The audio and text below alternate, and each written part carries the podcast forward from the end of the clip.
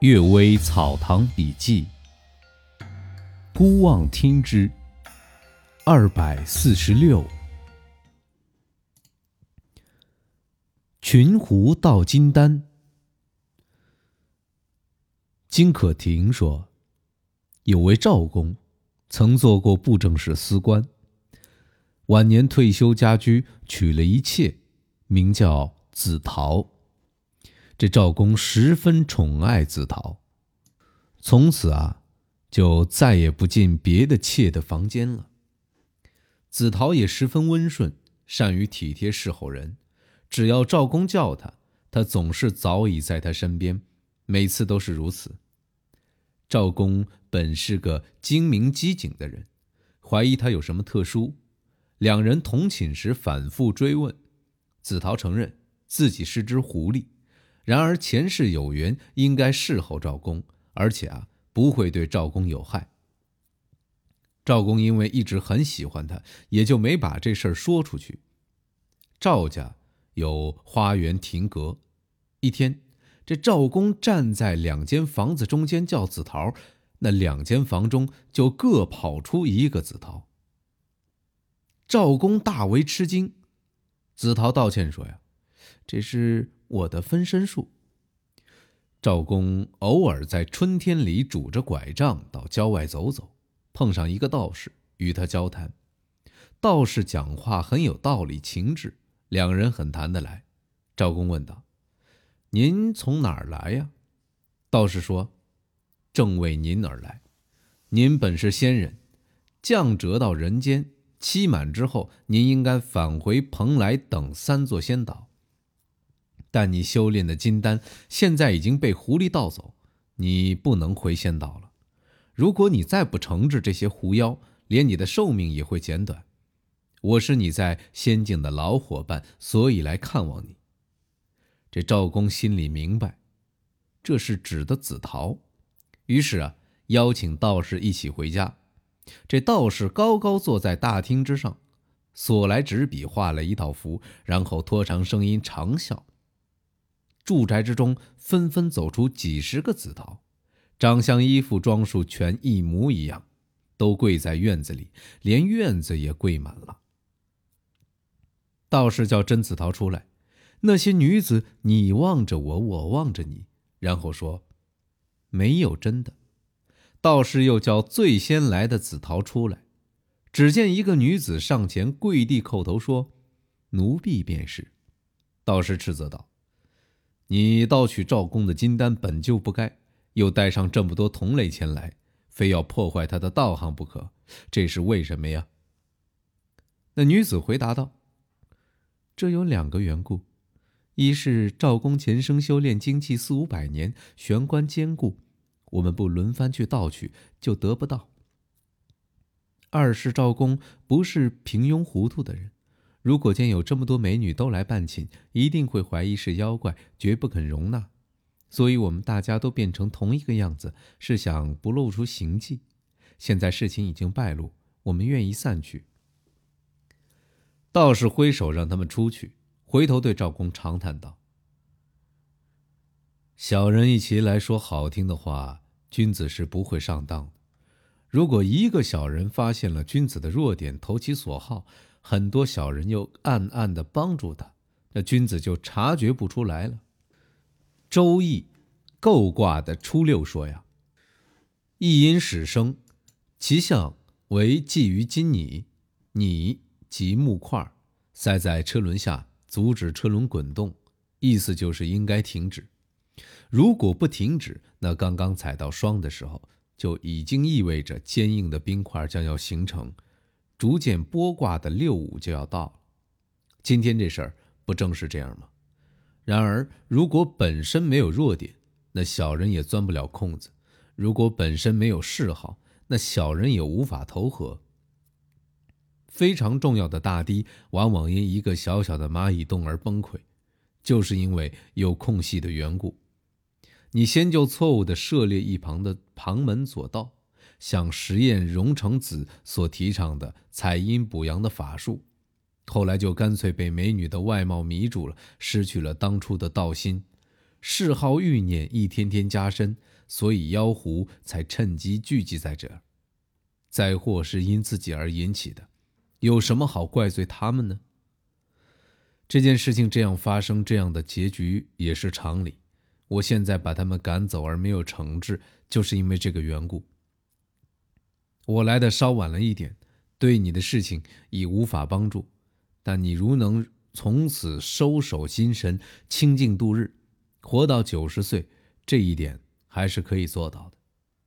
道士再三嘱咐赵公自己珍重，一眨眼就不见了。赵公后来果然活到了八十多岁。第二个故事，清修之湖。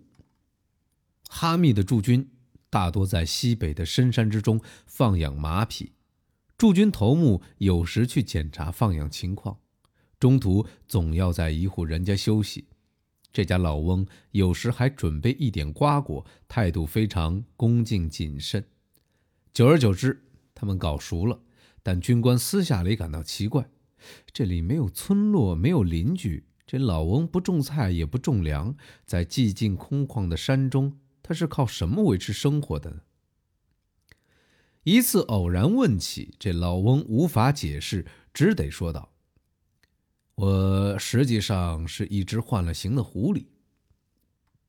那军官问：“这狐狸喜欢靠近人，你为什么住在这个偏僻的没有人烟的地方？狐狸往往成群结伙，你为什么单独一个人呢？”这狐狸回答说：“呀，要修炼道行，一定要住在人世之外幽静的地方，才能精神坚定。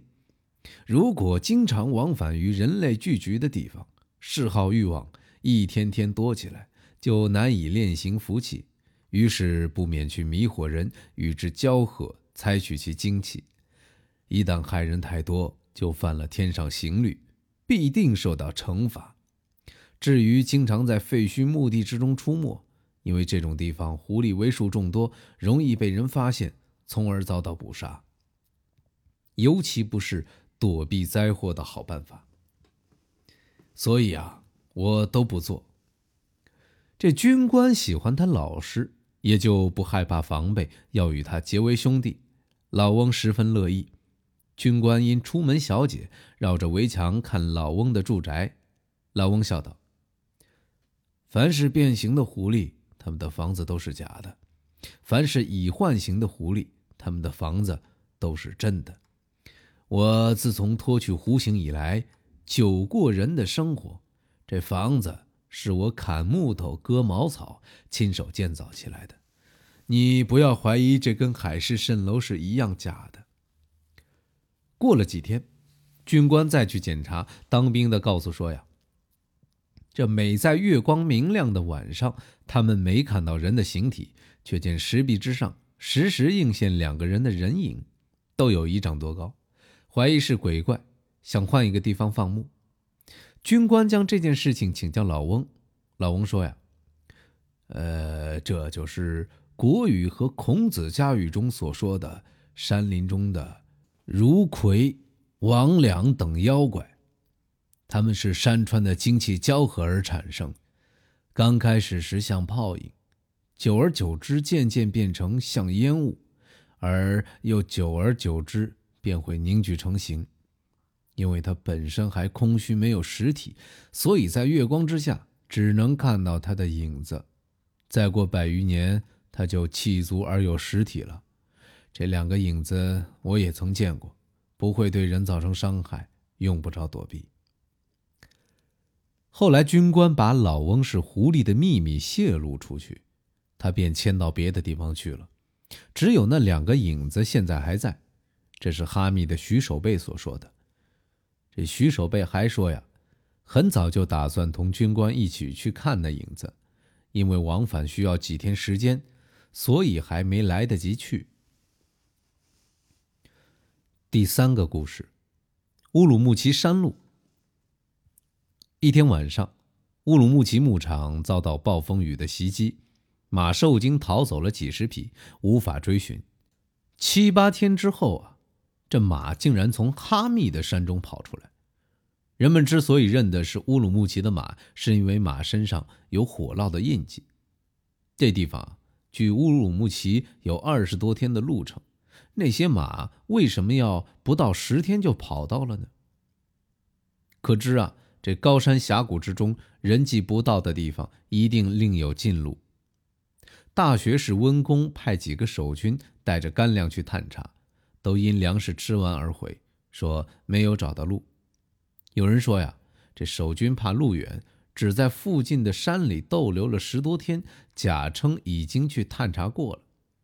又有人说呀，守军是担心找到路后要凿山开路，必定艰辛辛苦，又担心要更换驻地，搬运要花费许多钱，所以啊。这故意隐瞒不报，还有人说呀，从哈密、毕展到迪化，一路都有人烟，有村庄，有市镇，通信运输的车马和站馆与内地一样，而且沙路平坦。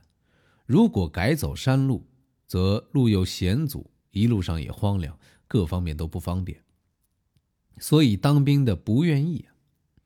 也有人说呀，如果路程缩短一大半则驻军的人数、用于通信运输的马匹数以及一切转送运输的费用，也都应该减去一大半，对官吏们的利益很有损害。所以官吏们暗中阻止了这件事情。总之，这些都弄不清楚，只是七八天就在哈密得到马这事儿，终究让人难以理解。又有人解释说呀，丢了马要遭严惩。所以，管放马的人以礼品祭祀、祷告山神，山神驱赶马，所以马才会很快的跑出来，并非另有近路。然而，这也说不通啊！那山神既然能驱赶马往哈密跑，为什么不把马往回赶呢？最后一个故事：水上羊头。奴仆王延佑的母亲说：“呀。”小时候家住在渭河岸边，一天早晨起来，听到两岸喊成一片。当时正逢河水暴涨，以为是河决口了，急急忙忙跑出来一看，原来啊，是这河中有一只羊头高高露出水面，有可装五斗大的簸箕那么大，速度像射出的箭一样，顺着水流向向北去了。大家都说。这是阳神路过，我说呀，这应该是龙中的蛟离一类的东西，不过头像羊而已。拜雅上说呀，龙的各个部分分别像九种东西，也说过头似牛的。感谢各位收听今天的《阅微草堂笔记》啊，非常开心，我又继续更了。前一段时间在忙自己的一些私事。呃，昨天看了一下大家的评论，真的是百感交集。我读错的字实在是太多了，真的很抱歉。还有一个清嗓子的没有剪掉。呃，怎么说呢？大家多多担待吧，以后会越来越好的。谢谢大家。